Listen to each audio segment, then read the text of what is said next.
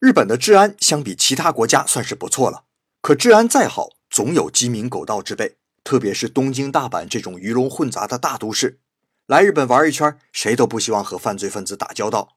那怎么才能迅速分辨出你所在的位置是否安全呢？总不能去警察局问吧？哎，老杨教你一招，去看一看离你最近的便利店的卫生间，就明白了。如果卫生间门口贴着“请自由使用”的字样，或者什么都不贴，那就多半表示该地区治安良好。